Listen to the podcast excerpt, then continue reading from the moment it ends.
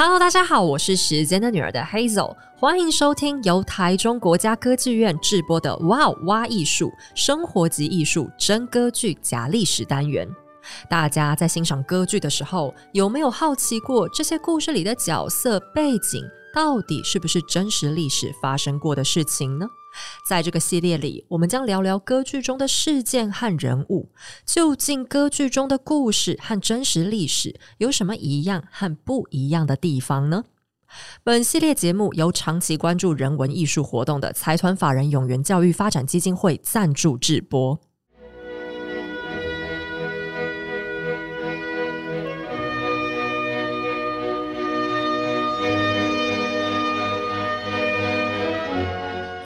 来跟大家聊一个我觉得非常浪漫的主题。好啦，歌剧通常都挺浪漫的，可是今天这个我觉得特别特别浪漫，因为这个题材它是来自中世纪，而且它的情节是蛮奇幻的。那今天我们邀请到来跟大家一起聊聊的嘉宾是车延江老师。车老师是台北艺术大学音乐学博士，现在也是北艺大的助理教授，而且老师本身自己也是参演经验很丰富的歌唱家。那我们今天要请老师来跟我们聊的内容是华格纳最受欢迎的歌剧之一《唐怀瑟》。那呃，稍微比较喜欢歌剧的人应该都知道，华格纳是一个非常有代表性的剧作家。老师可以先跟大家聊聊他这个人的特色吗？这个人这么有名的原因当然有很多。第一个，他这个是一个才子啊，换成我们现在这个时代，我们就叫斜杠青年。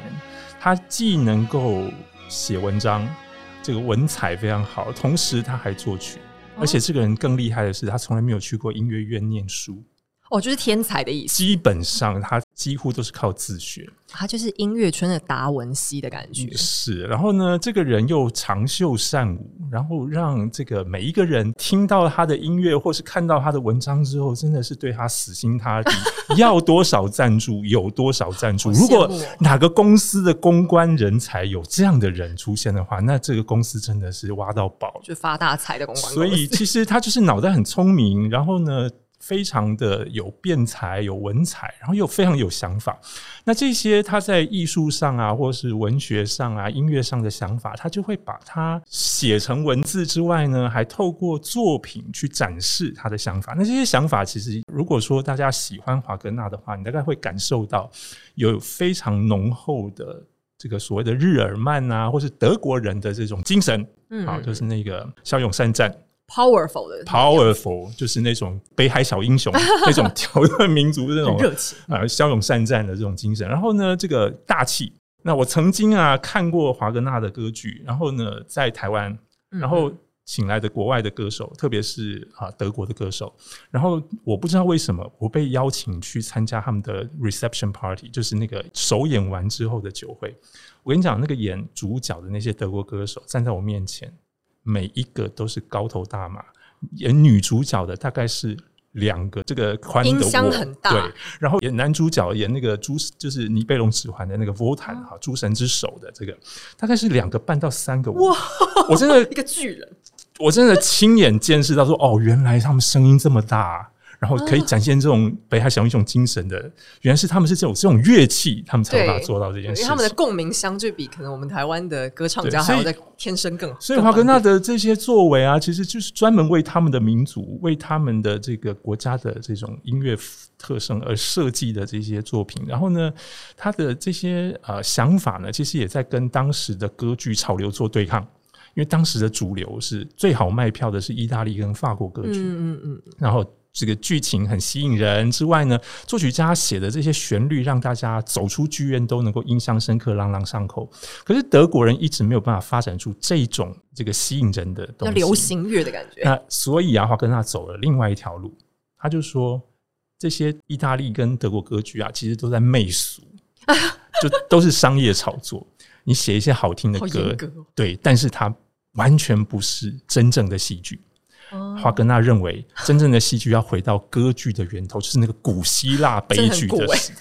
对，所以他就依照古希腊悲剧的理念啊，然后加上他们德国人的精神跟这些历史的故事啊，就包括唐怀瑟这个中世纪的吟游诗人的这些事情，就把它写在歌剧里面，变成是他的与众不同，而且呢，等于是复古风，对，替德国的歌剧开辟了一条非常重要的道路的人。哇，这样听起来，华哥那原来他活着的时候是挺特立独行的一个人哦，好厉害，真的，我好羡慕他。因为我自己啊，还没有那个运气可以现场去。好啊，其实因为我我觉得我小的时候对歌剧这个东西比较没有那么的了解，因为我觉得歌剧这东西好像是要对于音乐这一块接触久一点之后，你慢慢就可以认识到歌剧它的美。可是，在我了解歌剧的美的这段时间，就还不是那么长，所以我还没有那个运气可以亲眼看过华格纳的作品。不过，他好像就是对中世纪这背景特别有兴趣。像今天我们本来预计要聊的这个主题《唐怀瑟》，也是在讲中世纪，对不对？而且好像还更奇幻一点。老师可以来跟我们讲一下它的剧情大致走向吗？呃，这个奇幻呢，其实有一些超自然的这个成分在里面，嗯、因为这个这个混杂了一些基督宗教的信仰的部分啊。那这个台湾听众可能不是那么熟。唐怀瑟其实是一个非常有才华的这个写诗写歌的吟游诗人啊。然后在这个中世纪的抄本里面，就是这些文献当中有记载了这样的一个人物，所以其实他是。确实在历史存在的一号人物，然后呢，在他那个时代呢，这些吟游诗人除了这个写诗写歌之外呢，他也替政治服务，替宫廷服务。那写呃宗教的赞美诗啊，写这个呃他的这个德政啊，写他的这个领主的一些了不起的事情哈。那这些文献当中记载的唐怀瑟的形象呢，他基本上就是一个出征的战士。他参与了十字军东征，然后呢，他得到了骑士的头衔，同时他还留下了一些作品。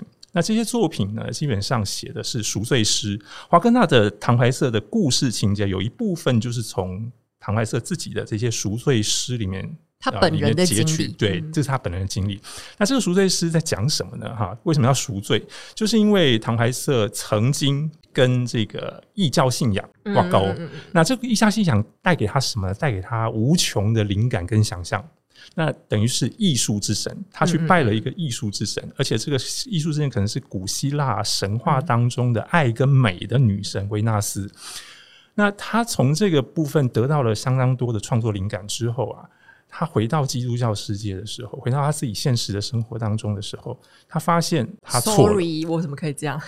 对，一奏唔掉气，所以呢，他就觉得他要忏悔。嗯，可是他向当时的教宗忏悔的时候，却没有得到应得的原谅，嗯，就是他反而得到的答案是说：“你永远不得。”我们不能说超生了哈，我用不就是你永远对你永远得不到救赎，因为你去拜了异教神，好严格，非常严格。你知道中世纪的这个道德跟宗教审判是非常严格的，所以呢，他就因此失望透顶，他就决定他要再回到。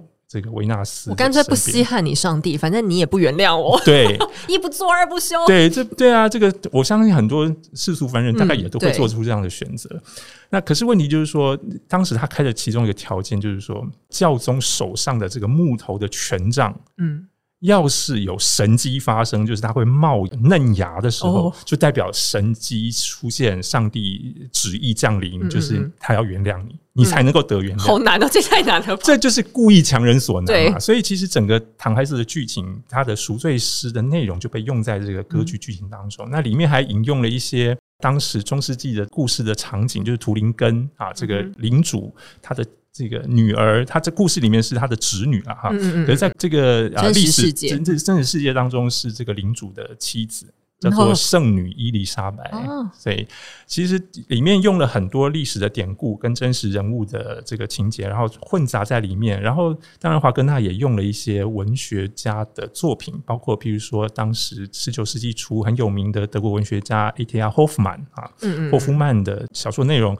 然后还包括，比如说海涅的剧本，就是他混杂了很多这个戏剧元素在里面，写成了这个唐怀瑟这个非常神奇的悔罪，但是却又不得原谅，最后回到他自己的这个相信的艺术内容的故事。爱与美这这个信仰，对，对。可是在这个歌剧当中，最后啊，其实是华格纳有点类似像想要悔罪还是忏悔的心情，嗯嗯嗯，他想要得到救赎吗？我不知道，可能他有一些个人的这个情感的投射在里面。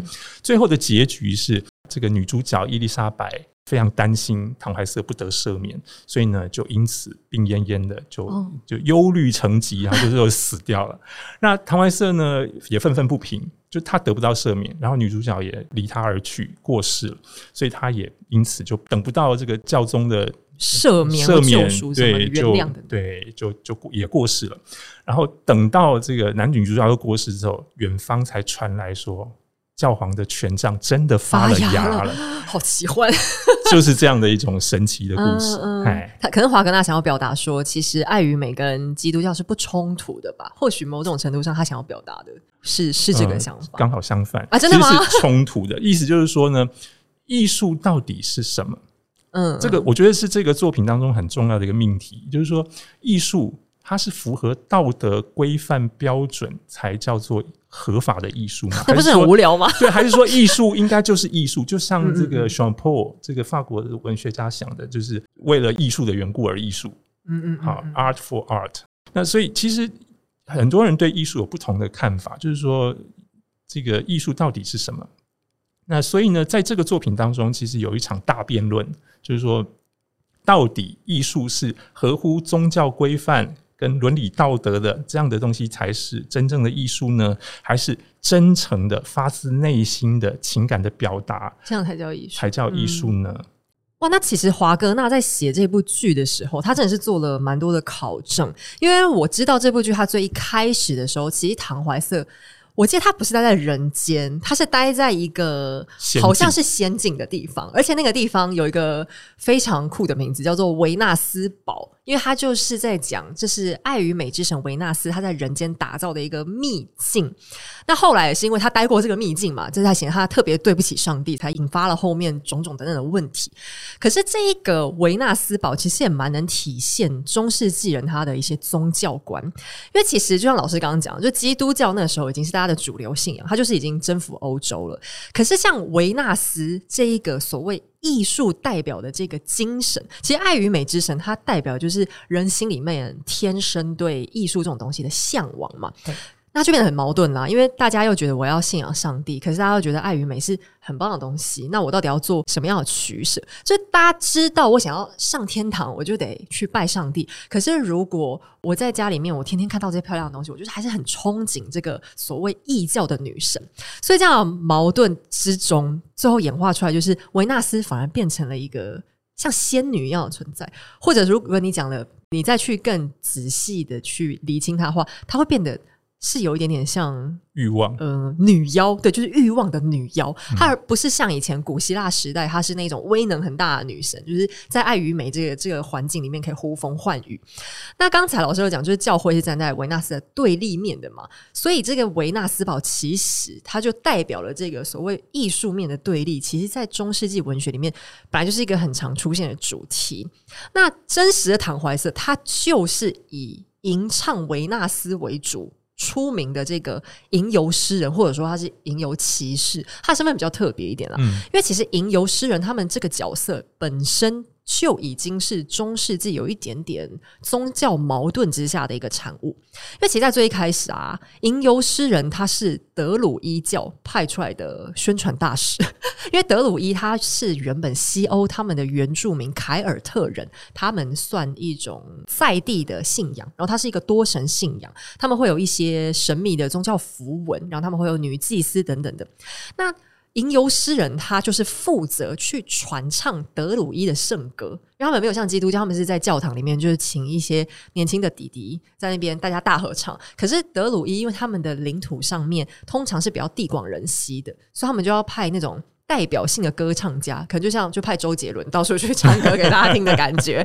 所以久了之后，他这一个吟游诗人他的角色，就是为了要传唱教义，然后再来更重要的是要去做他们凯尔特人历史的。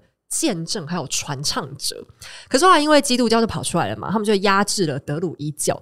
可是偏偏呢，以前的人又没有什么娱乐，所以基督教就发现，就中世纪的宫廷就觉得说，我们这样舍弃了吟游诗，因为他本来是做异教的传教。可是我们现在舍弃它，就就好像有点可惜。不然我们平常干嘛？总会每天读圣经，又不是每个人都会读字嘛。所以那时候吟游诗人就变成了中世纪宫廷他们变相运用的一个角色。那这个入行的门槛其实也不是很低，因为以前的人能够读书识字都很少了。坦白讲，就是根本就没有什么，要不就是教会的人，要不就是贵族。对，所以其实吟游诗人他们都是。祖传的秘籍，就可能你对艺术也要有点天分，然后从小家里面有能力让你读书识字，你要会玩乐器，你要自己编曲作曲，边弹边唱，就其实是很忙的哦。所以你看周杰伦这样的人才不是只有在现在才会红，他们以前饭碗就非常非常的稳定。那唐怀瑟他比较特别是。他是贵族出身，可是他原本是一个骑士，因为他在文献里面，他身上穿了一个白底，然后上面有黑色十字架衣服，这代表说他以前应该是条顿骑士团出身的骑士。那条顿骑士团就是中世纪的三大骑士团之一，那他们的领地呢？后来就变成了普鲁士，那普鲁士这个基础上面又在统一了整个德国，所以就像车老师刚才讲，它是一个德国色彩非常浓厚的一部剧。这也代表说，唐怀瑟他应该是有参加过十字军东征了，只不过我猜他参加的目的。应该不是为了打仗，因为像他们这一种高级人才去打打杀杀，可能对他的君主来讲比较浪费。他可能是作为一个见证者的角色，是，然后写下他的功勋，然后写成《功勋之歌》啊，这种中世纪的文学。因为他他的老板是一个公爵，他的公爵可能就希望他就把我的名字记录下来，为什么丰功伟业？就他的脑袋比他的武力是更有价值的。那我也想要跟老师请教一下，因为老师刚才有聊到这个歌唱擂台赛，那这个歌唱比赛，它在剧里面要怎么呈现？难道华格纳就因为这个 battle，他就写了无数首歌，这样会不会太累了一点？哎、欸，你说的可对了，真的在这个歌剧里面，他在写这个歌唱比赛的时候，他真的就是各自表述，然后真的用歌曲去表现。这个就有点类似像，如果是歌唱比赛的电影啊，什么歌喉战啊，我不知道大家有没有看过这个电影，嗯、基本上就是 有个正大光明的理由进歌，嗯，好，然后呢，用各种各样的方式去呈现这个表演者或者角色的才华呀，或是这个很独特的创意。那唐怀瑟这里面这个歌唱比赛，那个擂台赛。真的就很像什么《超级星光大道》啊，或是什么《中国好声音》这一类的啊，就是 Voice 这种节目的这种场景。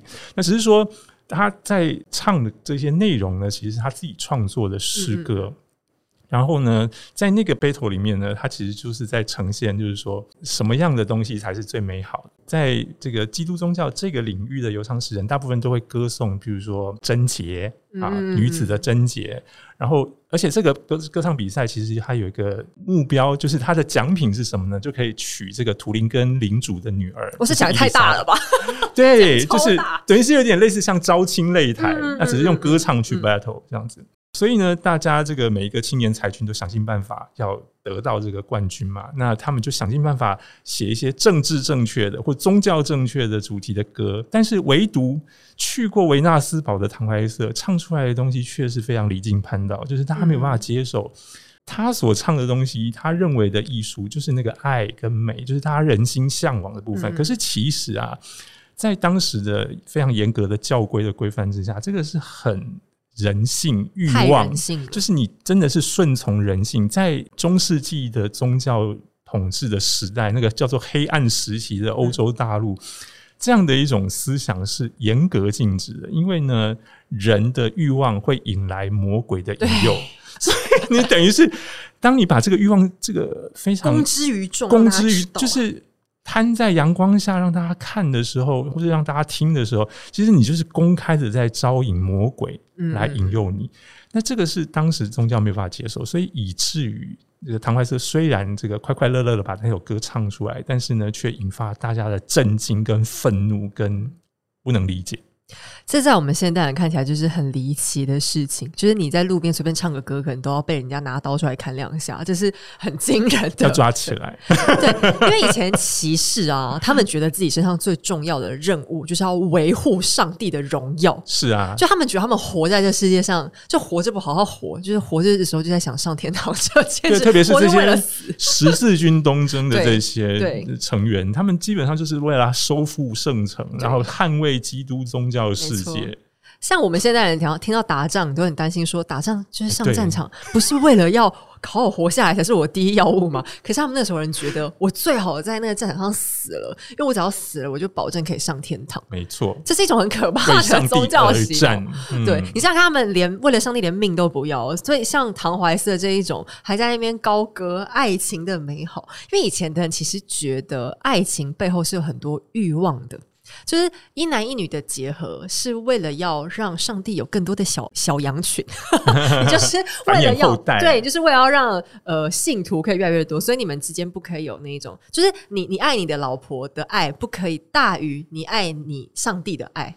就是家庭必须要摆在上帝之后，当然对，那这是很反人性的啦。是，所以这到后来就是十四、十五世纪之后才会进入到文艺复兴，就是因为这实在是很像以前中国讲的“存天理，灭人欲”，只是他们讲的这个天理是上帝之爱。嗯，所以其实这一部剧是一个很拉扯的剧，是，就是人的本性跟宗教的教信仰，是从头到尾。可是它其实也是反映出来，我觉得华格纳有抓到中世纪人活在这世界上的那个精神。其实我觉得这个剧啊，看起来很古老啊，剧情好像离我们很。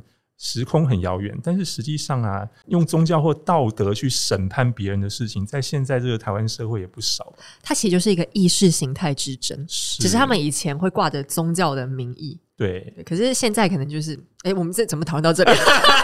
这样可以吗？不闲聊吗？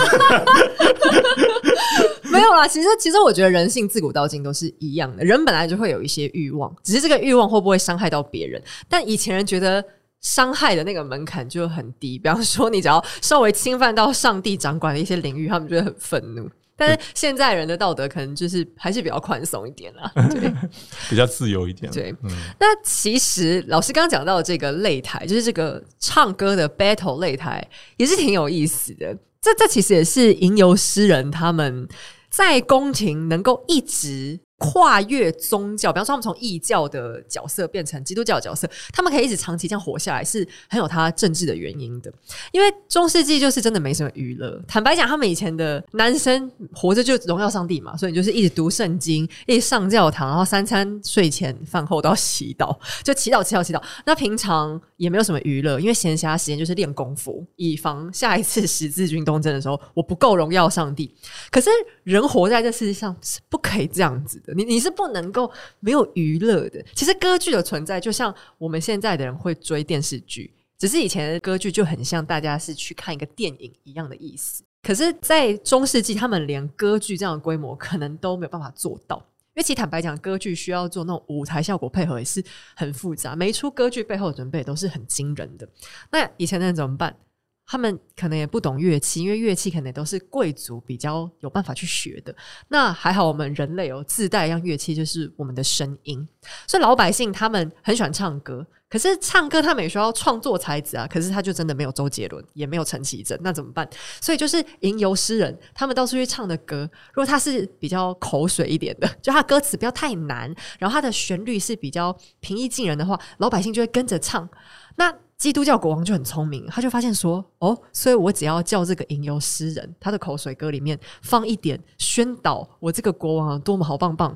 那这样子的话，我的百姓唱这个歌唱久了之后，他们就会被洗脑，说我真的是一个非常好棒棒的国王。所以其实吟游诗人到最后真的很像是。”他们很像现在的政治公关公司，就是一直去宣扬大家的这种理念，而且国王做这件事情还是免费的哦。你看现在选举的时候，政治人物还要花钱去请人家来做这种形象战，国王不用，他只要养那个吟游诗人，他放出去之后，他们那个歌就可以自动的一传十，十传百。这是中世纪的造浪者吧？对，他们就带风向，吟游诗人就是负责带风向。所以说，为什么他们这种角色都是世袭的？因为你要怎么样很巧妙的把这种政治意识放在里面。就为什么我们这个公爵比对面那个伯爵更好？你又不能太明显，你要把它变成就是这是一个故事性很强，它是一个传说，就是很神奇、很魔幻。然后你把它埋在里面之后，老百姓去唱，他们还会很向往说：“哎、欸，那个国家的人是不是，他们的特别蒙上帝眷 佑？”他们就会有这种自我洗脑的这种这种情况。那其实，哎、欸，老师，你刚刚说这个、哦、这个擂台，它是在哪里发生的、啊？就是瓦特堡啊，因为在这个歌剧的标题，它就特别著名了，这是个瓦特堡的歌唱比赛，嗯、就坦怀瑟的另外一个名字。嗯、所以，其实华格纳就是一个德意志宣传大使、欸，哎，他也是很希望大家可以看到 他的国家。是，哎、欸，那个黑手，你知道这个地方瓦特堡？嗯。你知道这个地方？哦，它是一个真实存在的地方，地方是那当然是拼凑起来的啦。就是说，就它可能不是原本的瓦特堡在百分之百相同的位置，是因为德国的历史是很复杂的。其实它就是以前的神圣罗马帝国大部分的领土，可是神圣罗马帝国在巅峰时期总共有大概三四百个。各种公国、大大小小骑士团国等等的，全部要有四百多个。所以以前的那个瓦特堡跟现在瓦特堡，现在瓦特堡是一个都市的名字啦。可是他们不太会百分之百就是重叠在那个地图上。可是它也是现在德国比较有名的观光景点，因为你去那里可以看到一些像十字军东征的一些痕迹。我二零一六年去过，哦，真的吗？对，好玩吗？老师，呃，不错啊，里面哦，那个马丁路德在里面翻德文圣经，他有那个房间还保留着。马丁路德就是宗教改革，就是十五、十六世纪那时候欧洲在搞宗教改革，就是因为。因为基督教，你看刚刚那个教皇如此霸道，就是 一天到晚就是唬人民，所以后来欧洲国家比较受不了之后，有一些他们就开始做宗教改革。那马丁路德就是德国最有名的新教改革家，因为他就是有一天早上起床突然很生气，他就写了九十五条，就是教会有多烂，就是一个吐槽的清单，对，挑战教会了。然后就把那个清单，就是突然跑去一个教堂的门把它钉上去，然后就把那个教皇就气得快爆了。然后他后来当然就被驱驱逐了嘛，天主教驱逐他。所以他就躲到这个瓦特堡，那他躲在这边就也很嚣张。他边躲的时候，就先把那个圣经翻译成世俗的人比较能读懂的，因为以前圣经最早是只允许有拉丁文。文那可是拉丁文谁会啊？就是拉丁文是一个读过书的人才会，就真的只有以前的高高知识分子。对，因为拉丁文是被定义成它是一个已经死掉的语言。对，但是它是科学的语言。它是呃，比方说你去看医生，不是在病历上就就写一个你看不懂的东西，其实都是拉丁文。对。可是拉丁文已经没有在什么叫死掉语言，就不是没有人用，是它已经没有在与时俱进。比方说你在拉丁文里面就没有办法找到电动玩具这类的字。就是它已经停留在它最原始的那个样子。好，那我请问你搞一个就是一两千年前的语言写的圣经，你就是没有让老百姓搞懂的意思啊。所以马丁路德就很生气，他就决定把它翻译成正常老百姓可以读的。可是如此一来，他就踩到了宗教的底线，因为呢，以前本来就有贵族跟神父能够读圣经的时候，老百姓你想获得神的救赎。你就只能来拜托我啊？怎么拜托我呢？缴钱，你就没给点对嘛？就给点好处。那也是因为这样，所以马丁路德他在德国的历史上也是一个很重要的人。所以他在瓦特堡这一边，他做了这个圣经的翻译，也变成一个历史上非常大的事件。诶，大家如果有去玩的话，真的可以特别绕过去逛一逛，因为这个在西方历史来讲，算是一个挺关键的所在地。而且瓦特堡它这个名字很有意思，它很有来历。它我我的德文不是很好，它。但是它瓦特堡的原文好像是叫 Vat Vatburg Wartburg，Wartburg，对，那这个 book 的意思其实就是 mountain，就是山。然后 Wart 的意思是 book，它那个 burg 是城堡。对，它那个是它是一个山路城堡的意思。然后瓦尔特的意思其实就是英文里面的 wait。那据说一开始创建这个城堡的领主，他就跑到这边，然后看到就是说，等一下，我要在这座山上盖一个城市，所以他就 Book，然后就变成了瓦特堡的这个名字的由来，所以它是一个挺有趣的小地方，也怪不得华格纳会特别想要大家注意到这个城市。但我想要跟老师问一下一件事情，我我在看资料的时候觉得有一件很有趣的事，哦、就是唐怀瑟这部作品，它有过三次的首演记录。对、哦，哎、欸，首演的意思不就是第一次演？他怎么会搞三次？那那怎么还叫？他就一直改写呀、啊，而且呃，第一次首演就是在一八四五年啊，十月十九号在 Dresden，就是他所工作的地方。嗯、那他在那个地方其实连续发表了好几出重要的嗯作品，嗯、而且都是。叫做德国浪漫歌剧系列的作品，在这个唐怀瑟之前有一出叫做《漂泊的荷兰人》啊，飞行荷兰啊，一八四三年，然后这个唐怀瑟是一八四五年，接下来他又写一个罗恩格林，就是这一系列就是基本上就是他的德国浪漫歌剧的系列，就是德国人啊，然后很浪漫啊，很古老的故事，然后写出来的这些作品。可是呢，接下来呢，他在一生当中，他汲汲营营，华哥他很想做一件事情，就是要在巴黎演出他的作品，为什么他要这么做呢？就是因为巴黎在十九世纪是整个欧洲的艺文中心，而且是歌剧中心，不是意大利哦。在十九世纪，巴黎是全欧洲的歌剧中心，也就是说，基本上歌剧作曲家在巴黎发表歌剧，如果成功，他就等于是在全欧洲成功。就是一炮而红的开头，是，而且是大赚其钱，因为巴黎的歌剧市场非常大，大到我们现在无法想象。光是在十九世纪的巴黎，就好几间歌剧院同时在营运。嗯、那意大利歌剧有专门演意大利歌剧的剧院，然后巴黎有大歌剧院，有抒情歌剧院，有各种不同类型的歌剧在不同的剧院演出。所以呢，基本上是一个非常高度精密分工的嗯呃时代跟。行业，那巴黎这个成功是华格纳一直向往的。他曾经在一八四二年尝试过要在巴黎发表作品，那那时候是李恩济，可是呢没有得到，嗯、对，没有得到这个发表的机会，所以他就等于是在等这个机会，等到一八六零年左右的时候，唐怀瑟终于有机会在巴黎制作演出了，而且这个制作演出还是。法国国王当时拿破仑三世委托的，哇！那他这个是皇家钦点的歌曲，是，所以这个又有钱又有资源又有这个脸上有光，对，又有上面的授权，基本上他简直就是准备要在这个地方大翻盘。嗯嗯嗯。可是没有想到，一八六一年的这个巴黎首演啊。他想尽办法配合巴黎人的歌剧的喜好，哦、加上了芭蕾舞场景，加上了各种各样他觉得法国人应该会很喜欢的片段。可是没有想到首演就大失败。怎么会这样？就怎样失败？是唱坏了吗？还是因为呢？他把芭蕾场景放在第一幕哦，那这跟跟法国人喜欢放在第二幕的这个传统是背哈。所以呢，我跟你讲，你现在你知道法国人有多挑剔吗？他们连。到底哎，假拍到底，法国人很挑剔啊，这个全世界都知道的事实吧？这这太过分，因为他只是顺序调换，不然他们好严格，不然他们怎么做出那么多精品跟香水？对啦，对啦，是啦，好，大家要理解，会有这么挑剔的民族才能做出这么好的东西。可是相对来说，他们就对华格纳的这些做法很不满意，那这些安排啊，他们也不不买单，而且呢，当场就虚，他就当场就不对，而且这个事情。这个是在一八六一年三月十九号发生的，然后呢，想尽办法撑到第二次演出、第三次演出，巴黎只演出了三场就收摊，可怜哦！大家可能没有办法理解，就是三场就收摊是什么意思？你要知道，演出这一档歌剧啊，在前期，嗯，听说他在巴黎就排练了一百六十几次，整个作品。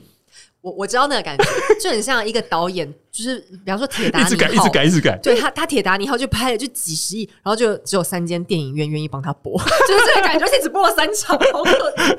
对，前期投入的制作经费，看他想尽办法付付出的心力、劳力等等，然后只用了三场就坐收，这简直是太不成比例，太可怜了，了，是大赔钱。然后我跟你讲，华格纳从此之后也打消了他在巴黎发展歌剧的念头。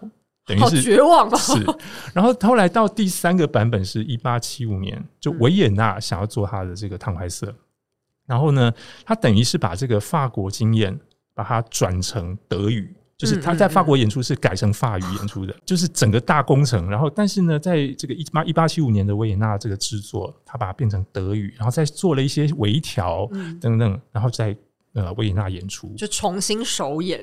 基本上华格纳还是不满意。那大家知道华格纳在一八八三年过世，就是在这个作品演出之后的没几年，大概七八年之后，在过世前，他跟他的妻子就是李斯特的独生女，哇，也是音乐世家的小姐，也是音乐世家的小姐。那在妻子的日记当中记到，华格纳在这个过世前跟他讲，他还欠这个世界一出《汤怀瑟》。我觉得他好像曹雪芹哦，就是他花了一生的时间，想要给大家一个很精彩的东西，就是你们都没有人懂我，对，好委屈哦。总之，华格纳尝试了很多次，所以这三次的首演记录，基本上代表了华格纳对这个作品的用心的程度。嗯。